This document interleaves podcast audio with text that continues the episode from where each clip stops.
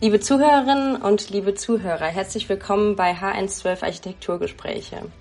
Wir haben heute ein Thema für euch, äh, ja, das uns alle sehr regelmäßig umgibt. Etwas, mit dem wir und ihr in gewisser Weise auch gerade im Moment zu tun habt. Wir wollen uns heute mit dem Architekturjournalismus beschäftigen. Miriam, möchtest du ein paar einführende Worte dazu sagen? Ja, sehr gerne. Danke, Lisa. Also wir wollen zur Einführung kurz der Frage nachgehen, was Architekturjournalismus eigentlich ist und unsere eigene Definition dafür auch finden und unsere eigenen Gedanken mit euch teilen.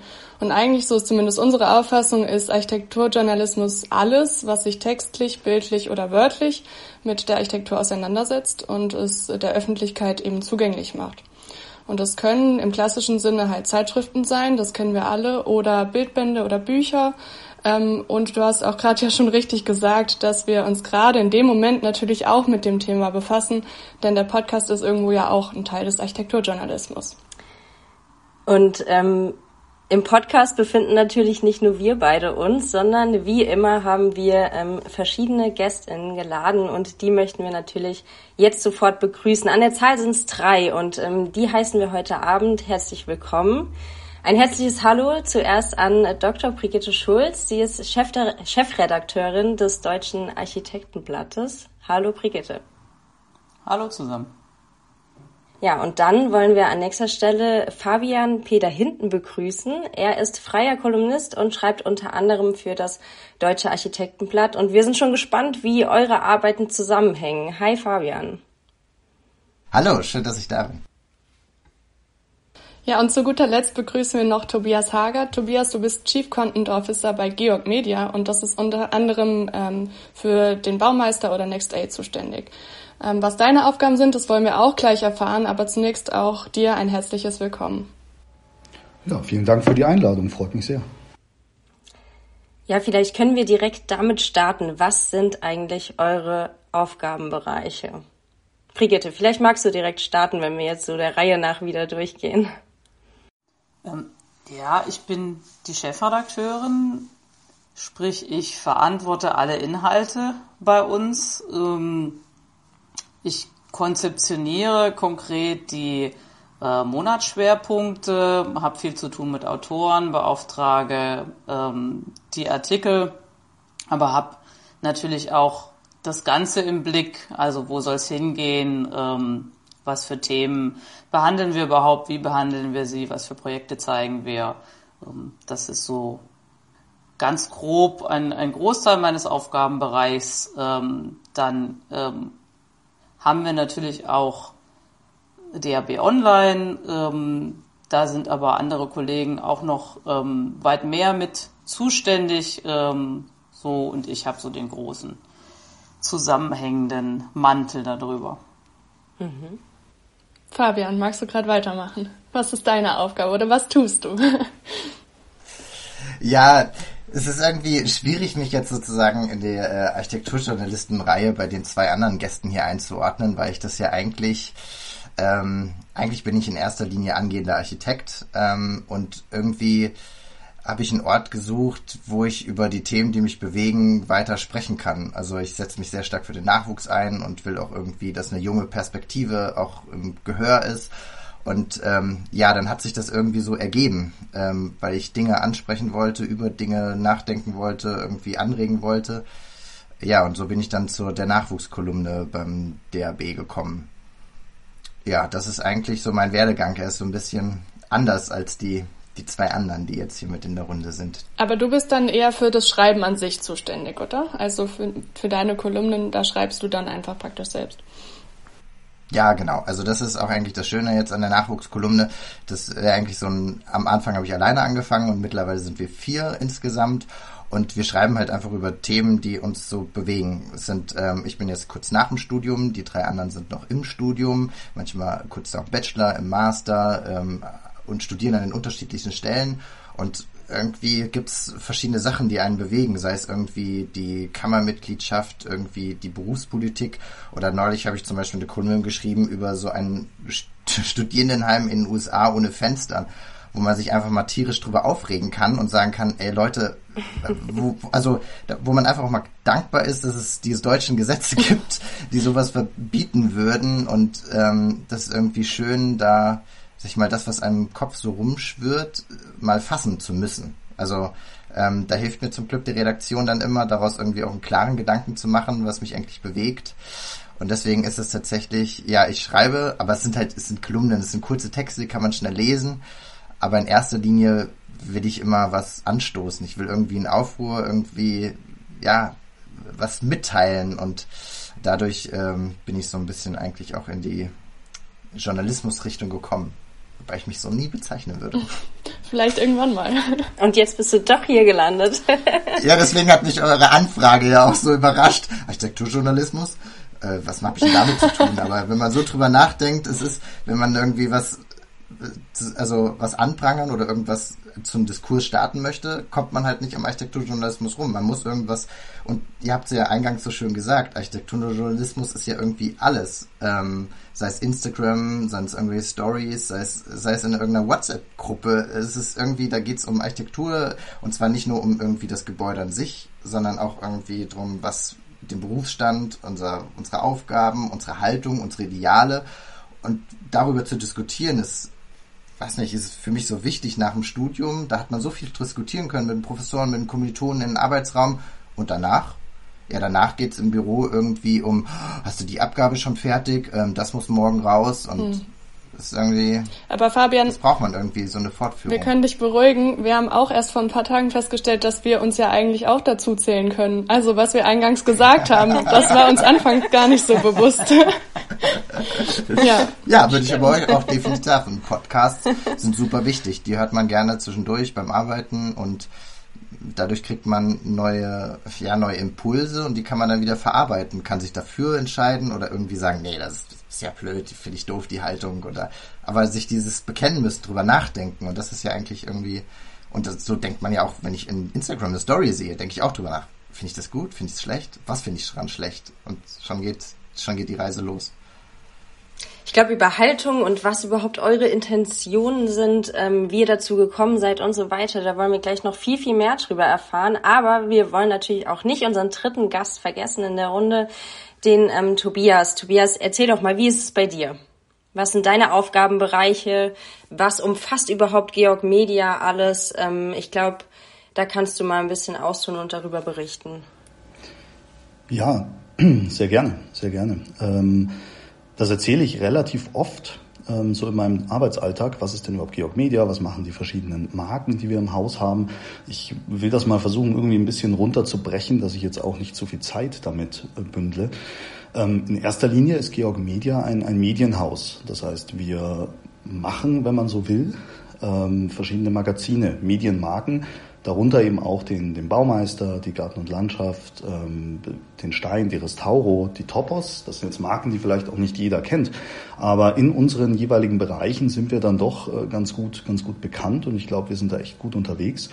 Und ähm, ich als Chief Content Officer bin auf der einen Seite für all die inhaltlichen und journalistischen Belange dieser Marken zuständig. Auf der anderen Seite aber auch für alles Digitale. Also ich ähm, verbinde sozusagen diese Doppelfunktion aus, aus Content-Chef und, und Digital-Chef. Dementsprechend äh, hatte ich mich auch dann sehr über die, über die Einladung gefreut, weil ich jetzt aus dem, aus dem Schreiben schon eine Weile raus bin, wenn man, wenn man so will. Also ich schreibe nur noch äh, relativ selten, leider. Ähm, habe aber einen journalistischen Hintergrund und ähm, ja, finde das total spannend, äh, jetzt hier in dieser Runde inmitten von so vielen Medienspezialisten zu sitzen. Sehr schön, vielen Dank. Ja, ich glaube, ähm, schreiben tut wahrscheinlich am ehesten der Fabian. Ich nehme an, Brigitte und Tobias, bei euch ist das wahrscheinlich eher wirklich selten geworden. Mir geht's wie Tobias tatsächlich. Also ich habe früher viel geschrieben, aber das, ähm, wenn man dann das große Ganze verantwortet, dann tritt es rein zeitlich in den Hintergrund, weil man gar nicht mehr die Zeit hat, sich da so viel ähm, reinzubegeben. Ich bin ganz oft Geburtshelfer für gute Texte, also so die Frau im Hintergrund, die dann sagt, ah, guck mal zu den Autoren, da, da musste aber noch mal und behandelt doch mal noch mal die Fragen und so. Also es ist jetzt nicht so selten, dass wir da irgendwie weiß ich nicht, je nachdem, ähm, wie schnell es vorangeht, aber irgendwie zwei, drei oder manchmal auch mehr Schleifen drehen, ähm, das sieht man dann nicht. Äh, und manchmal ist es wenig, ähm, da ist es total gerechtfertigt, dass man da komplett im Hintergrund ist. Manchmal denkt man sich, ja gut, da könnte man sich jetzt auch glatt als Schreiber noch mit dazu schreiben. das ist ein bisschen wie im Architekturbüro, wenn, wenn der Chef oder die Chefin eben natürlich auch in den meisten Fällen jedenfalls äh, nicht mehr äh, zeichnen, sondern auch das große Ganze im Blick haben letzten Endes und Korrekturrunden geben und so weiter, genau. Aber einen Strich ziehen die in den seltensten Fällen. Jedenfalls nicht im CAD-Programm. Das ist total der schöne Vergleich, so habe ich das noch nie gesehen, aber das stimmt total. Das ist im Grunde die Rolle und man ist dann trotzdem Geburtshelfer für das, was da nachher ist und es wäre nicht in der Qualität da, wenn man nicht da gewesen wäre, aber ähm, ebenso so selber wirklich tief in, in Texte rein. Ähm, ja, da fehlt mir tatsächlich auch äh, total die Zeit inzwischen. Aber ich vermisse es. Also ich weiß nicht, wie es dir geht, aber ich vermisse es doch. Ähm ich fand das auch super. Es ist eine sehr schöne Art der Reflexion. Also man denkt doch noch mal anders über die Dinge nach, wenn man ähm, wenn man es zu Papier bringen muss. Das äh, kann Fabian wahrscheinlich auch bestätigen. Oh ja. Ähm, also ja, ich vermisse es, aber es ist auch das andere ist auch schön. Aber äh, ja, wenn man irgendwie so eine bessere Balance von beiden hätte, wäre gut. Aber man hat nur ein Leben und 24 Stunden am Tag. Was soll man machen? Das stimmt, ja. ja. ja. aber da kann ich dir, Brigitte, auch nur beipflichten. Es ist wirklich dieses, und das schätze ich aber auch so, wenn man dann davor sitzt und sagt, boah, Mensch, das wäre doch ein spannendes Thema, darüber will ich schreiben. ist Es eigentlich auch immer so ein zweischneidiges, damit will ich mich irgendwie beschäftigen, weil man muss, wenn man irgendwie, sag ich mal, ich habe jetzt in der Kolumne 2500 Zeilen, Zeichen. Äh, ähm, und, und dann muss man irgendwie ja so sagen mal auch einen Spannungsbogen hinkriegen. Man muss sagen, was ist jetzt eigentlich die Aussage von einem Text und dann irgendwie auch irgendwie ein bisschen fundiert ähm, daran gehen. Das ist manchmal gar nicht so einfach, seine Gedanken zu sammeln. Und da ist dann natürlich die Brigitte als Geburtshelferin ganz gut, auch ähm, mal so ein bisschen die, die Gedanken in, in eine Linie sortieren zu helfen. Das ist ja wie, wenn ich in der Uni stehe, ähm, jemand läuft am Plan vorbei und sagt, warum machst du das jetzt nicht so? Und ich denke, oh nee, echt? Hätte ich selber sehen können. Und so manchmal muss man irgendwie von anderen drauf auf ähm, irgendwie aufgezeigt bekommen, ähm, wo man irgendwie noch Schwierigkeiten ähm, hat. Aber wenn ich ehrlich bin, muss ich schon sagen, Themen sortiere ich auch ein bisschen danach, womit ich mich auch manchmal selbst beschäftigen möchte. Also manchmal ist es fast noch ein bisschen eine Selbsttherapie, wenn ich über ein Thema schreibe. Also ganz oft beschäftige ich mich halt immer mit den Nachwuchsthemen ähm, wie ist der Übergang von Studium in Berufsleben, welche Arbeitsbedingungen haben wir, was ist eigentlich in der verstaubten Kammerwelt, äh, sollte man besser machen, ähm, um irgendwie ein bisschen die jungen Leute ähm, motiv zu motivieren, aktiv an ihrem Beruf mitzugestalten. Und, und das Schöne ist, umso tiefer man sich dann über Texte auch in Sachen reinarbeitet, weil die müssen halt stimmen, ähm, dann, dann kriegt man auch immer mehr Wissen und fundierter. Also das ist manchmal, ähm, hat auch einen sehr hohen Eigenzweck. Und ich bin auch ganz dankbar dadurch, dass die Brigitte mir einen Lektor an die Seite gestellt hat, damit ähm, ich mich aufs Schreiben konzentrieren kann und nicht die Rechtschreibfehler ähm, raussuchen muss. Das ist schon, dass man da manchmal auch so Unterstützung bekommt. Das sieht man den Texten halt nicht an. Ja, aber manchmal hat so ein Text, äh, ich habe es ja gesagt, irgendwie so eine halbe Seite. Da braucht man vielleicht vier bis fünf Minuten, um das zu lesen. Ähm, der ist über ähm, fünf Leute durchgegangen und die haben gesagt, äh, ah ja, hm, aha, oh nee, das ist falsch. Und dann wird nochmal mal ähm, das sieht man den Sachen manchmal gar nicht an, aber umso öftere Runden sie gedreht haben, da sind wir wieder beim Architekturvergleich, umso häufiger man Korrekturschleifen gedreht hat, umso besser wird das Ergebnis. Und der kürzeste Text ist eigentlich am schwierigsten. Und was man auch schon merkt, ähm, jetzt gerade während deiner Erzählung ist, äh, im Architektur Beruf gibt es äh, unheimlich viele Sparten, aber auch in Architekturjournalismus gibt es wiederum total viele äh, Möglichkeiten, sich äh, zu entfalten. Und ähm, da haben wir euch drei jetzt nur äh, repräsentativ praktisch eingeladen, um die Unterschiede darzustellen. Aber kann man sagen, dass es so einen klassischen Werdegang für Architekturjournalismus gibt? Oder ergibt sich das irgendwie immer und äh, man biegt mal rechts, mal links ab und. Also vielleicht kann man an der Stelle auch noch kurz ähm, dazu sagen, dass Brigitte und Fabian, ihr habt beide Architektur studiert. Ähm, bei dir, Tobias, mhm. ich glaube, es du nicht. Nein, ich, ich nicht. Und vielleicht kannst du ganz kurz gleich mal erzählen, was dein Werdegang ist und ihr bei den anderen auch kurz. Das ist nämlich total interessant, ähm, wie man dazu kommt und es motiviert vielleicht auch unsere Zuhörerinnen und Zuhörer irgendwie da äh, in eine Richtung zu gehen oder eben auch nicht. Ähm, genau, also es ist richtig. Ich habe keine Architektur studiert. Ähm, ich komme aus einem ganz anderen Bereich. Ich komme allerdings auch journalistisch aus einem ganz anderen Bereich und ähm, dementsprechend ist das bei mir tatsächlich wirklich ein Hardcore-Quereinstieg, wenn man, wenn man das mal so betrachten will. Aber wenn man bedenkt, dass ich jetzt sozusagen eher auch in übergeordneter Rolle unterwegs bin, glaube ich, ist das jetzt auch kein so großer Schaden. Ähm, bei mir ist es tatsächlich ähm, studienseitig war es die Wirtschaftspsychologie. Ähm, und das, da, da kannst du jetzt nicht zwangsläufig der, der beste Journalist der, der Welt werden, wenn du das studiert hast. Aber ähm, ich habe mich privat schon eigentlich als Teenager für, für Journalismus ähm, interessiert und habe da eben auch schon als, als 16-Jähriger erste Texte geschrieben und, und Sprache war für mich immer ein, ein ganz zentraler Bestandteil meines, meines Lebens.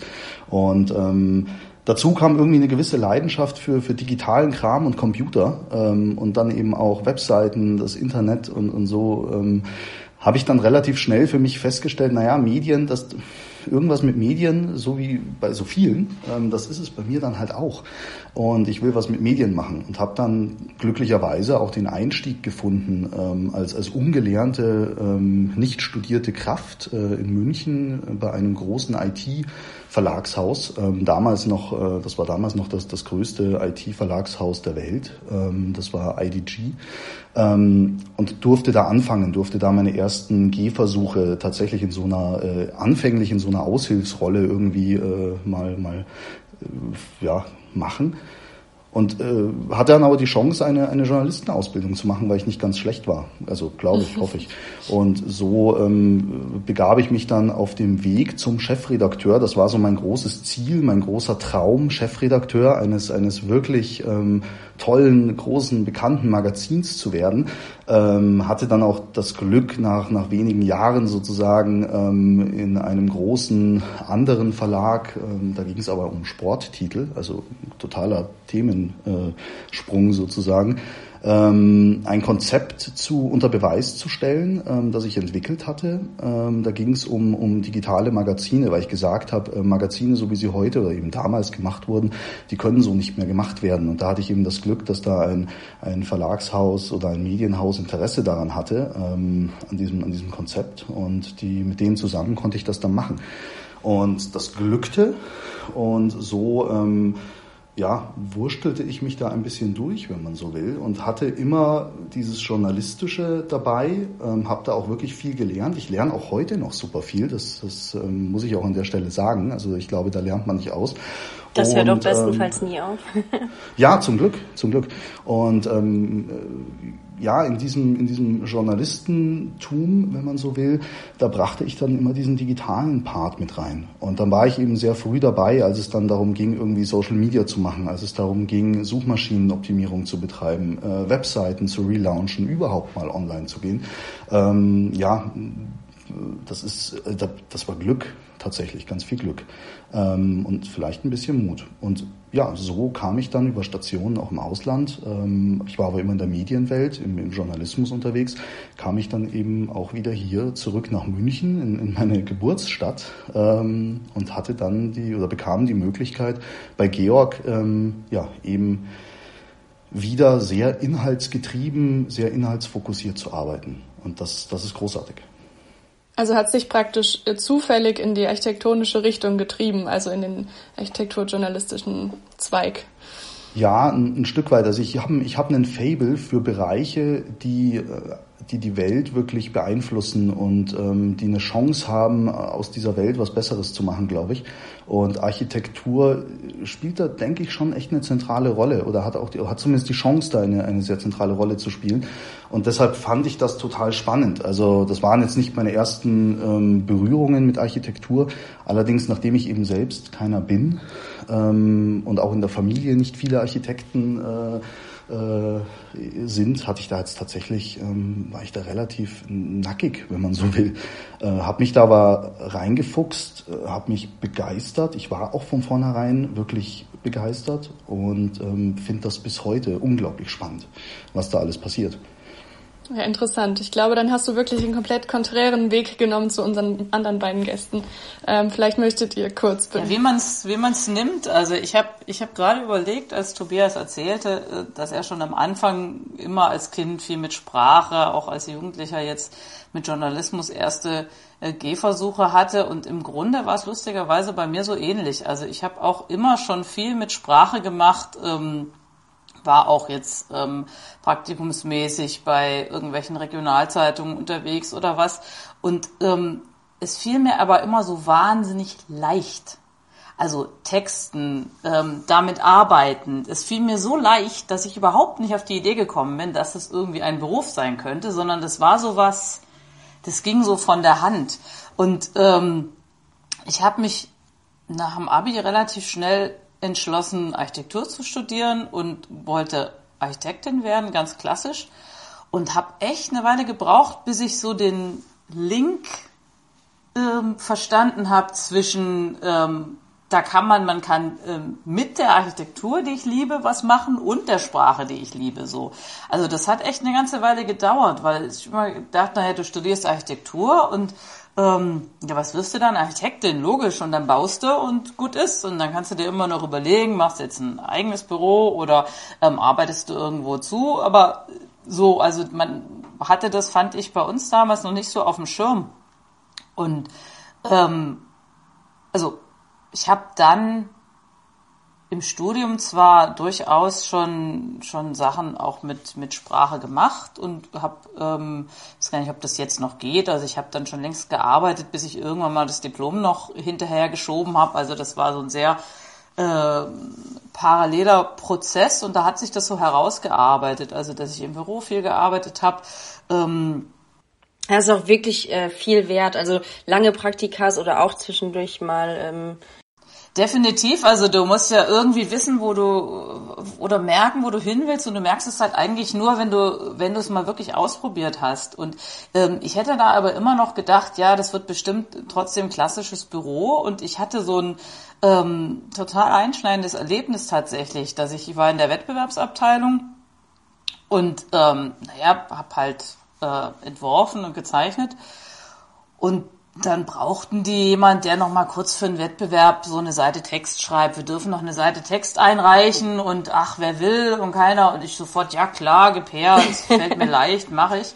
Ähm, und habe die Seite Text geschrieben und für mich war das wirklich nichts Besonderes, also total standardmäßig irgendwie. Du erklärst erstmal so den, ähm, den Kontext, dann wie sind wir rangegangen, was soll unsere Lösung und dann ist die Seite auch schon voll und, und gut ist. Äh, und der damalige äh, Büroinhaber war absolut begeistert, hat das dann laut vor allen im Raum vorgelesen. Und ich dachte so, ähm, Moment, ich entwerfe jetzt seit Monaten vor mich hin und keiner kam und hat gesagt, das ist das Großartigste, was wir jemals hier gesehen haben. Und dann schreibst du einmal eine Seite Text und alle tun so, als wäre das das äh, Beste, was sie jemals, und ich dachte Und dann so, wurdest du entdeckt okay. praktisch. Hm. Dann ist es dir wie Schuppen von den Augen gefallen. Äh, hast die ganze Zeit äh, eigentlich schon vor der Nase. quasi der Nase so.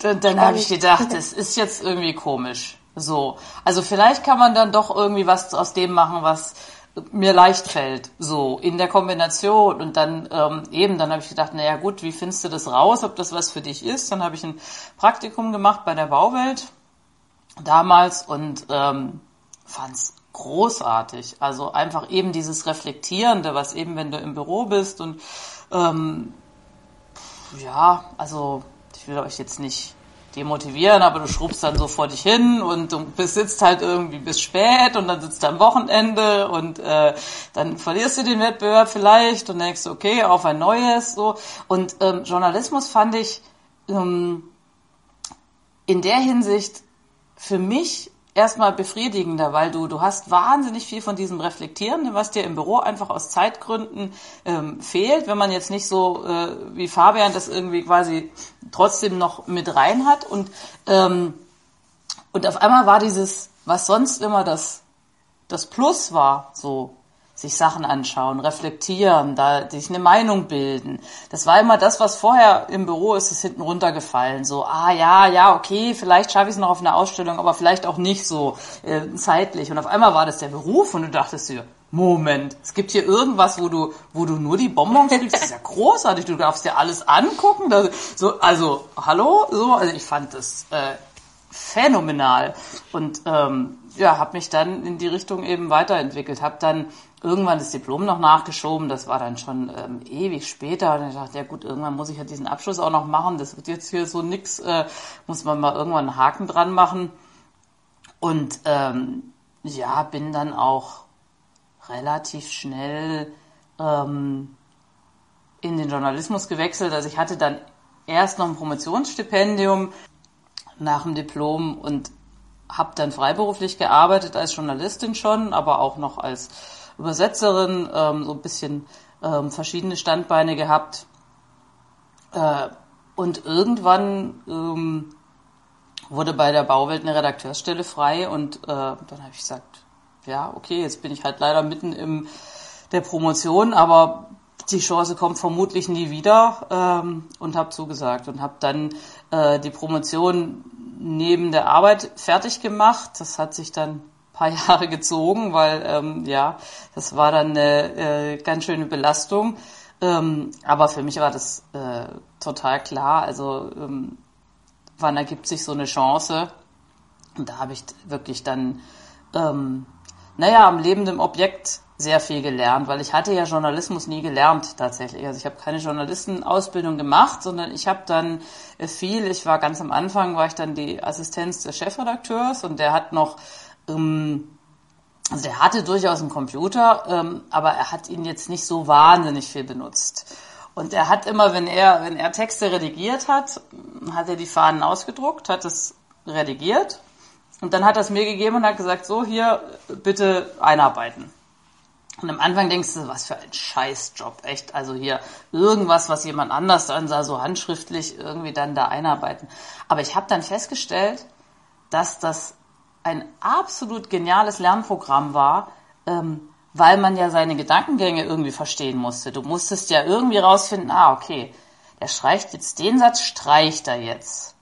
Und dafür fügt er dann das ein. Moment, das sagt ja eigentlich genau das Gleiche, bloß irgendwie besser. Ja, warum ist denn das jetzt besser? So, oder hier macht er irgendwie das. Also es war sozusagen nochmal, man war gezwungen, dadurch, dass man es ja erstmal ähm, entziffern musste und dann äh, in den Computer übertragen, ähm, war man gezwungen, diese Gedankengänge nachzuvollziehen. Und das war äh, die beste Weiterbildung, die man jemals hätte haben können, weil man äh, das wirklich sozusagen mitgemacht hat. Ähm, und ich hatte dann auch das, das Glück, dass er ähm, recht schnell erkannt hat, dass ich Talent habe und dann auch gesagt hat, hier, ja, mach doch mal, schreib doch mal dies, schreib doch mal das, ähm, hier, betreue doch mal den Autoren. Und dann kam halt immer mehr Verantwortung zu, bis er irgendwann dann gesagt hat, okay, hier, jetzt ähm, übernimm mal äh, den Part. Und ähm, ja, dann kam man so von, von Hütchen auf Stöckchen. Also ich hätte am Anfang nie gedacht, dass ich mal im Journalismus lande. Und interessanterweise habe ich am Anfang auch gesagt, ich will nie Redakteurin sein. Jetzt bin ich Chefredakteurin eine Weile und es ist eigentlich wirklich ein schöner Job, muss man sagen. Aber ich habe immer gesagt, ich schreibe doch so gerne.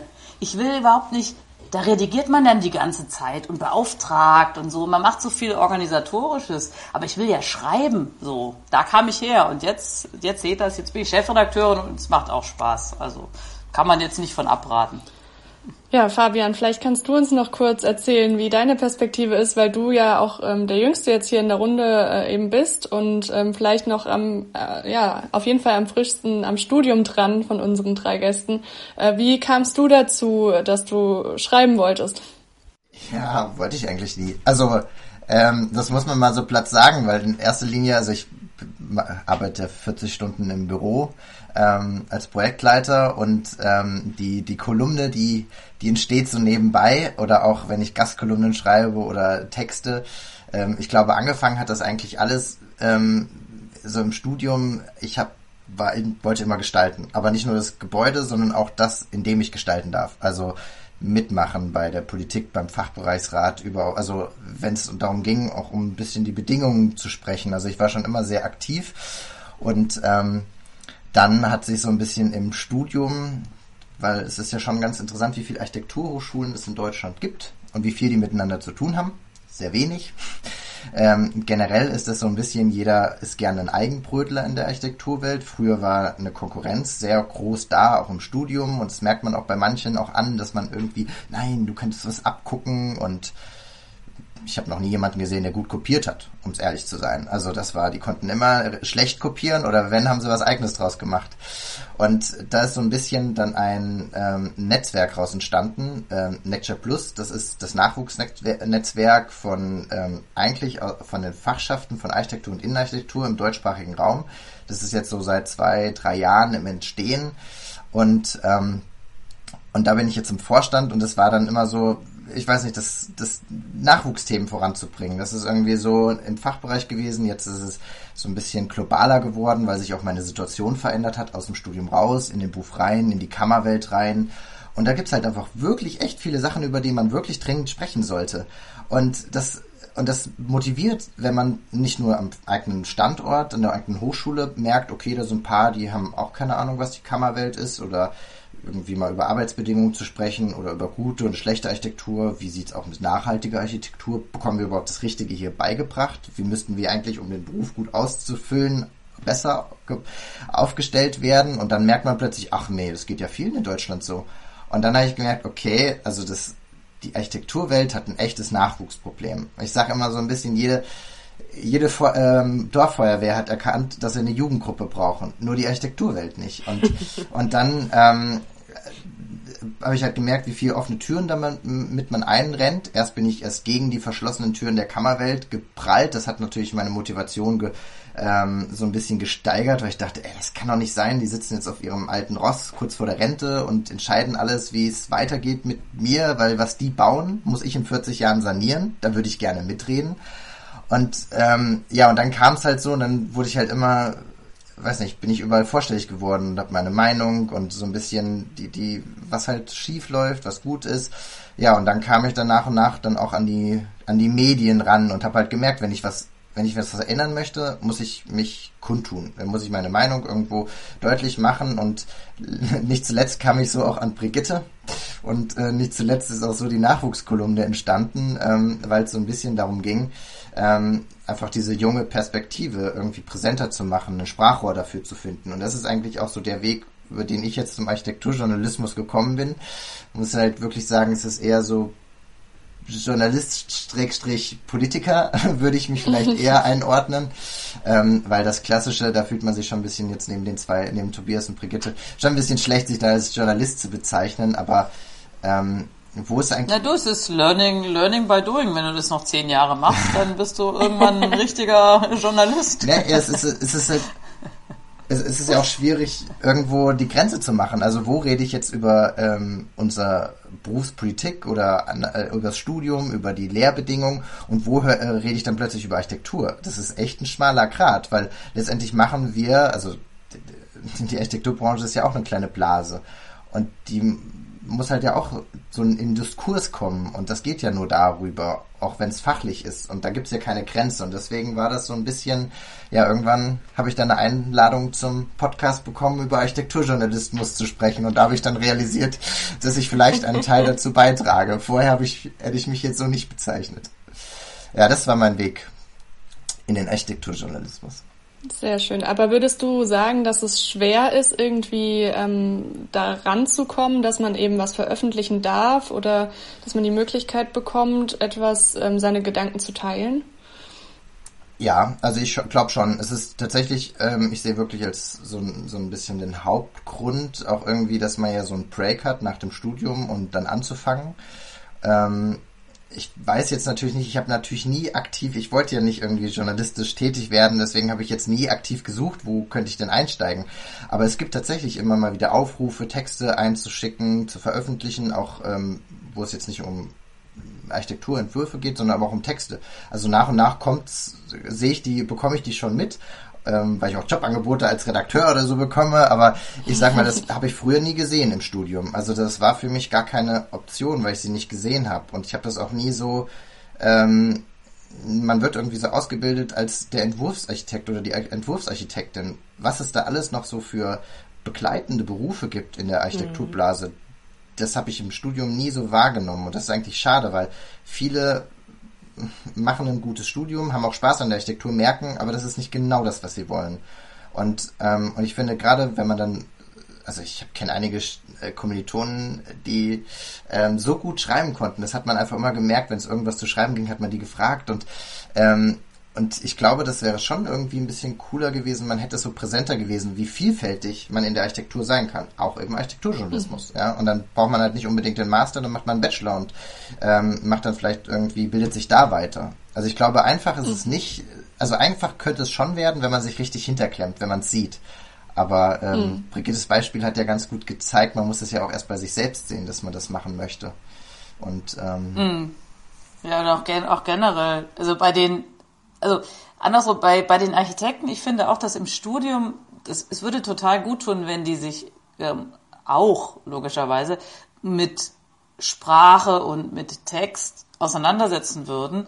Ähm, gar nicht unbedingt jetzt, muss ja nicht jeder Journalist werden oder muss auch nicht jeder irgendwie ähm, dann PR machen wollen oder so.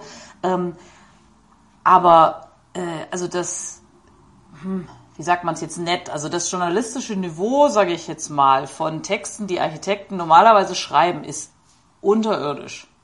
Also es ist wirklich, es gibt so dieses, ähm, es ist so eine ganz komische, affektierte Sprache, die, die nicht sagt, ehrlich gerade raus, was sie meint, die, die sich ganz oft nicht traut, ähm, die spannenden Sachen wirklich zu erzählen, weil die den Leuten zu profan vorkommen und die es dann total kompliziert verpacken, bis alles gleich klingt und man alle immer nur denkt so, ja, die Räume, die laden jetzt zum Verweilen ein, danke.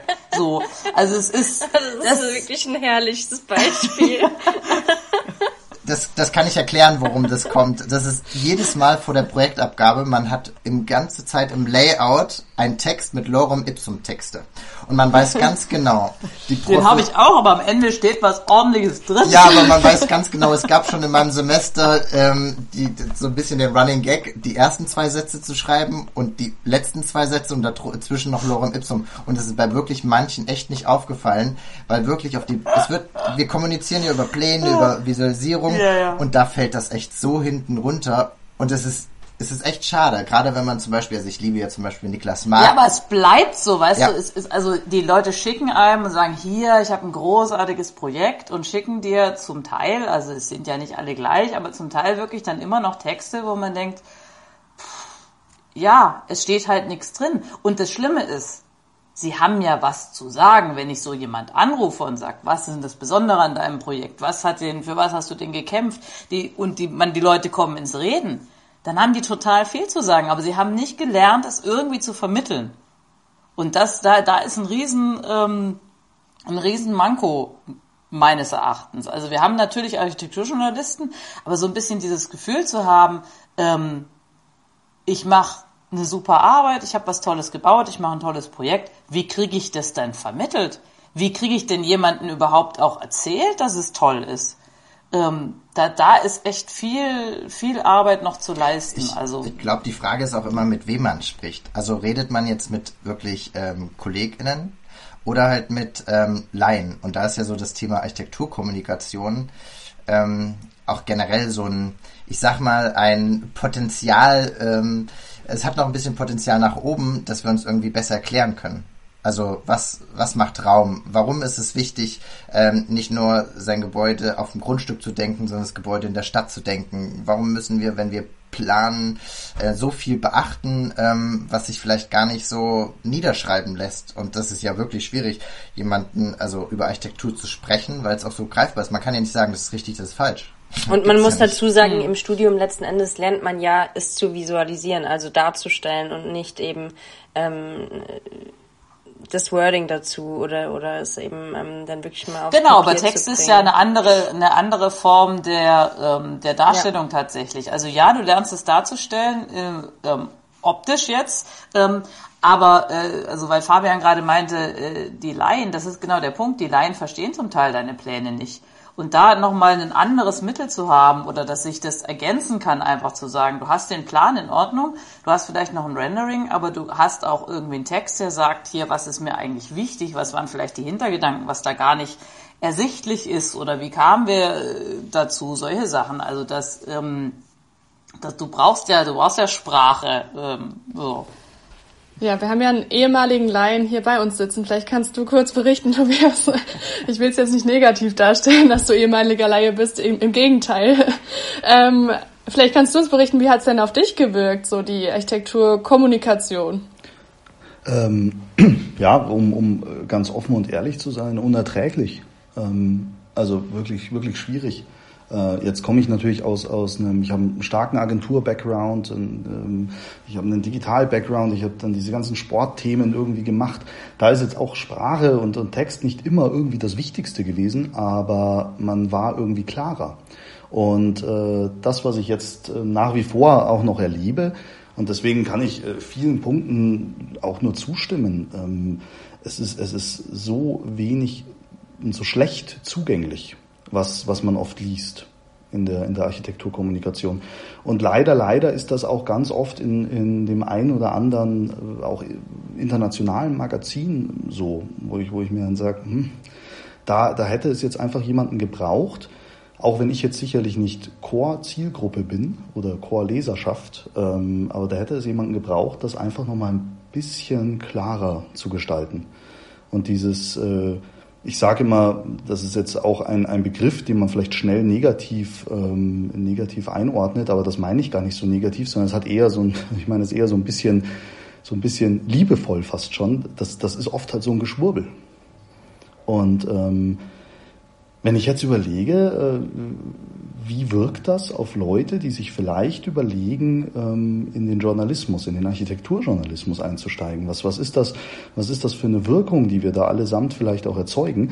Ähm, wollen wir das wirklich so? Will man damit so in Verbindung gebracht werden, dass man, dass man ähm, ein tolles Projekt hat, ähm, viel gekämpft hat, ähm, viel gemacht hat, viel geleistet hat auch und dann diese, diese ganzen ähm, ja auch Errungenschaften äh, dann in einem verschwurbelten Text einfach ähm, im Nirvana verschwinden. Wollen wir das? Und äh, das ist für mich irgendwie immer so, so ein bisschen so ein bisschen die Frage, radikal gesprochen jetzt natürlich, aber am Ende des Tages, ja, so, so ist meine, war meine Wahrnehmung, ist es immer noch. Und für mich ist es ganz, ganz wichtig, ähm, Architektur oder Planung im Gesamten auch zugänglicher zu machen. Das, das ist, äh, glaube ich, wirklich essentiell. Ja. Da kann man eigentlich ja unseren Zuhörerinnen und Zuhörern nur ans Herz legen, einfach wirklich Texte zu lesen, weil ich glaube, anders, genau, also es einfach mal wirklich sich damit zu befassen und sich mal selbst ins kalte Wasser zu werfen, weil was ich gerade äh, während des Gesprächs die ganze Zeit so ein bisschen dachte, war, das eine verbessert ja nur das andere. Also was ich damit meine ist, wenn man drüber spricht und lernt, sich auch irgendwie vielleicht gewählter auszudrücken, ob es jetzt ähm, per ähm, Face-to-Face -face ist oder ob man es wirklich aufs Papier bringt, das kann ja den Entwurf nur besser machen am Ende. Weil vielleicht merke ich dann, wenn ich das mal wirklich aufs Papier bringe, ah, ah nee, das kann ich ja gar nicht beschreiben. Vielleicht ist die Situation ja noch ungeklärt oder so. Also ich stelle mir vor, das ist ein wirklich das, das kann die Arbeit äh, nur positiv beeinflussen. Ich glaube auch, dass Sprache oder auch Text zum Teil auch einen größeren Interpretationsspielraum hat als so ein Plan. Also wenn ich in einem Plan eine Wand und eine Tür sehe, weiß ich genau, wo die sitzt. Wenn ich jetzt über eine Wand und eine Tür spreche, weiß ich nicht, wo die Tür sitzt. Oder es ist jetzt so exemplarisch dahergesagt, aber ich glaube, dass es auch Möglichkeiten bietet, um eben nochmal zu interpretieren und zu hinterfragen und vielleicht das auch anders zu sehen und danach vielleicht über den Plan zu gucken und dann äh, würde ich, wenn ich Lisas Pläne noch nicht gesehen hatte, aber sie mir erzählt hat, äh, was sie sich gedacht hat, vielleicht würde ich denken, ach, verrückt, ich habe irgendwie gedacht, das sieht ganz anders aus oder du hast es ganz anders gemacht. Also es ist ja auch eine Möglichkeit, wie das eben so zusammenspielen kann, so Sprache, Text und die Architektur.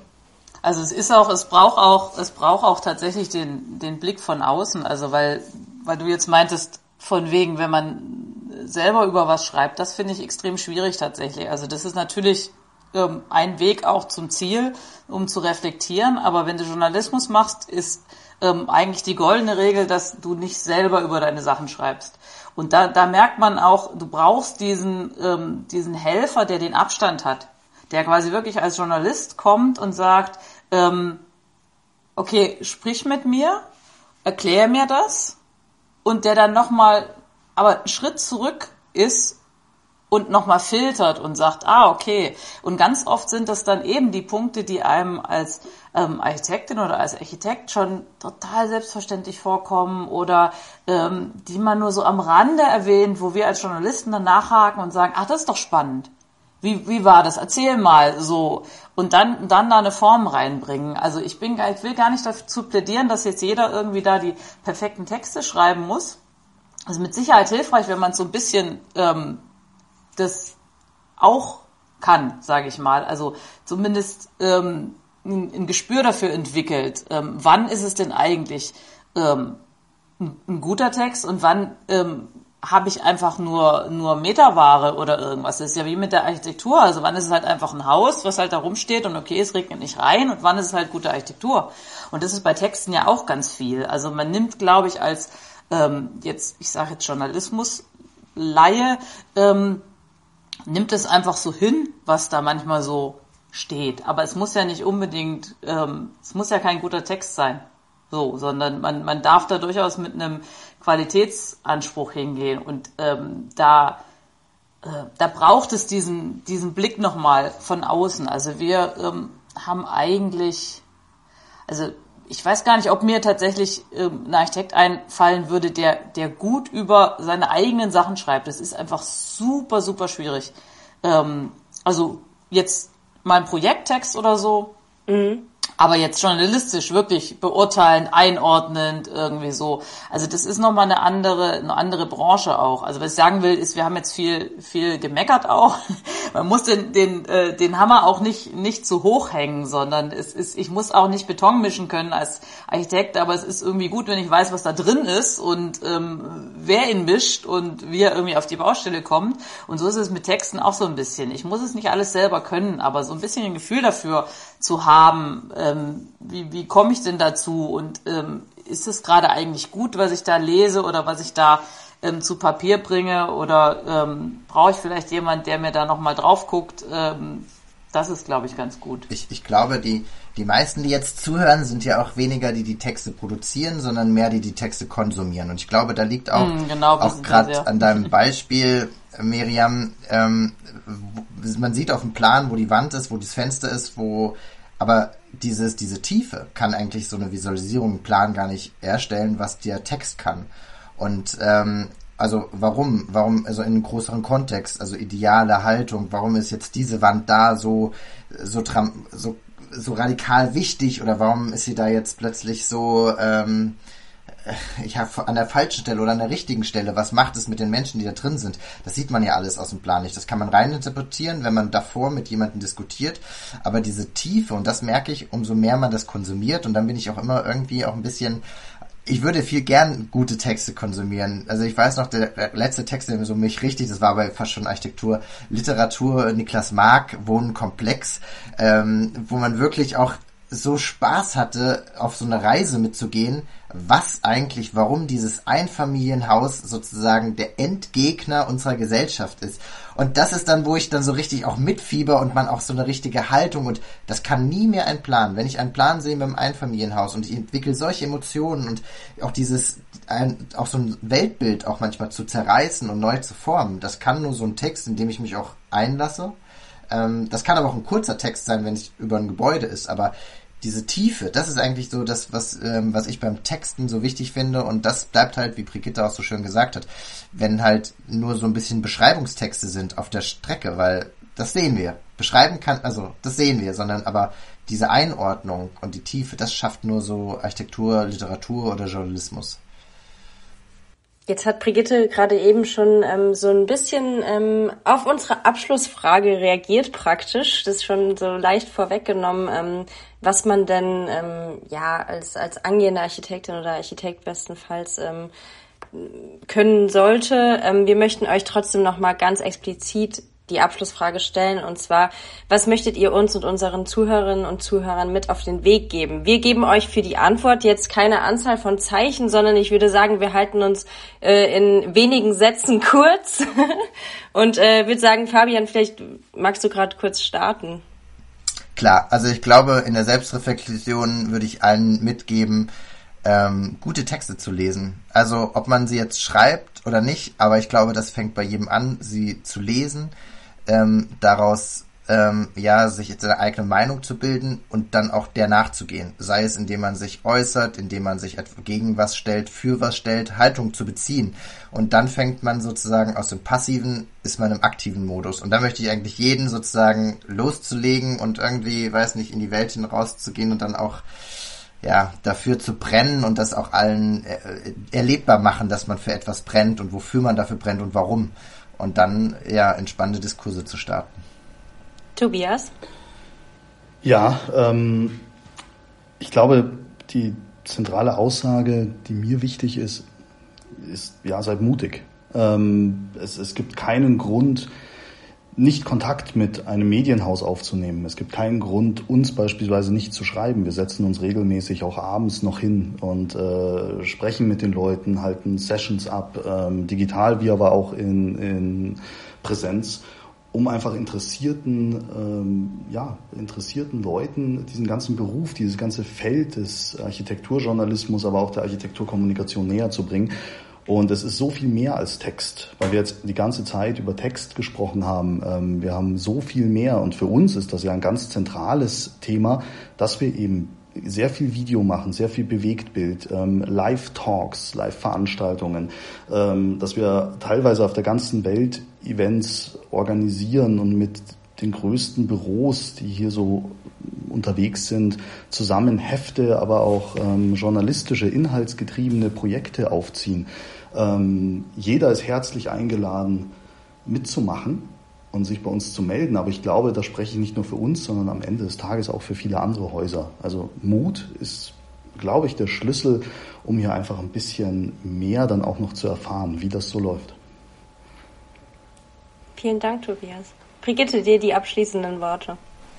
Ich kann bei meinen beiden Vorrednern nahtlos anknüpfen tatsächlich. Also ähm, bei Tobias auch, ja, seid mutig, traut euch, wir beißen niemand. Ähm, wir merken gerade, dass die Jungen ähm, wirklich Hemmungen haben, zum Teil sich zu melden, sich auch mit ihren Projekten zu melden. Das lohnt sich immer. Also die, die Großen haben immer ähm, riesen PR-Abteilungen, ähm, von denen hört man ganz, ganz viel und ähm, die Jungen und die Kleinen, die äh, muss man sich viel selber recherchieren, die kommen wenig auf einen zu, weil auch eben dieses Gefühl nicht so ganz da ist, ähm, dass da durchaus eine Offenheit da ist. So bei uns genauso wie ähm, wie jetzt bei Georg Media. Ähm, so und darüber hinaus generell ähm, ja traut euch, ähm, traut euch selbstbewusst zu sein, traut euch Fehler zu machen, finde ich prinzipiell total wichtig, euch auszuprobieren. Also die, dieser Weg, ähm, ob man jetzt Architektin wird oder Journalistin, ist eigentlich ist nicht egal, aber äh, ihr wisst, was ich meine. Es ist, äh, man, man muss Fehler machen, man muss gucken, was passiert, man muss irgendwie die Dinge verwerfen, äh, das neu machen. Das ist nicht nur beim Entwerfen oder beim Texten, das ist generell. Nur so kommt man persönlich weiter und nur so kommt auch die Architektur weiter, indem wir uns uns trauen, auch ähm, Dinge auszuprobieren und unsere eigenen Wege zu gehen, jeder Einzelne. Und der muss nicht straight gerade sein. Der kann ruhig mal ähm, in, in verschiedenen Ecken langkommen, bis man irgendwie weiß, was fühlt sich eigentlich für mich richtig an, was ist eigentlich mein Bauchgefühl. Und ähm, rennt nicht jeder Mode hinterher. Also in der Architektur gibt es so viele Hypes wie auch in anderen ähm, Branchen, so viel Moden. Ähm, es lohnt sich immer mal erstmal auch abzuwarten, zu sagen, soll mir eigentlich gerade was verkauft werden? Oder ähm, ist es wirklich was, was ähm, jetzt mal groß gesagt die Welt weiterbringt, was den Menschen irgendwas bringt? Oder bringt es vielleicht ähm, ganz anderen was ähm, so? Oder ist es was, was sich gut für mich anfühlt? Und äh, man, man muss da nicht äh, mit der Masse spazieren, sondern da gibt's wirklich, haben wir jetzt gestreift, auch in, in unserer Branche, so viele verschiedene Arten, ähm, wie man beruflich, in welche Richtung man gehen kann, aber auch ähm, architektonisch, welchen Weg man gehen kann. Und da ähm, seid nicht festgefahren. Probiert's einfach aus. Sehr schöne Abschlussworte. Vielen Dank euch dreien und auch ein großes Dankeschön an unsere Zuhörerinnen und Zuhörer. Und damit verabschieden wir uns. Danke. Genau, vielen Dank. Schön, dass ihr dabei wart bei H112 Architekturbegespräche. Und ähm, ich glaube, wir haben heute mittags kurz davon gehabt, Miriam und ich, ähm, dass wir uns überlegt haben, ist es eigentlich richtig, da nur eine Folge von zu machen? Und ich glaube, das Gespräch hat ganz gut gezeigt, dass es wirklich so vielfältig ist, dass wir das Thema bestimmt nochmal an der einen oder anderen Stelle aufgreifen werden. Denn ähm, euer Input hat super viele Fragen äh, geklärt, aber es genauso viele sind mindestens noch offen. Von daher ähm, ein, ein sehr spannendes Aufgabenfeld in unserem Beruf. Und ähm, ich würde damit sagen, damit schließen wir die Folge, sagen herzlichen Dank und bis bald. Dieser Podcast ist eine Produktion der Fachrichtung Architektur der Hochschule Mainz, gestaltet von und mit Lisa Felicitas Köhler sowie Alexander Kratzer und Miriam Beckerle.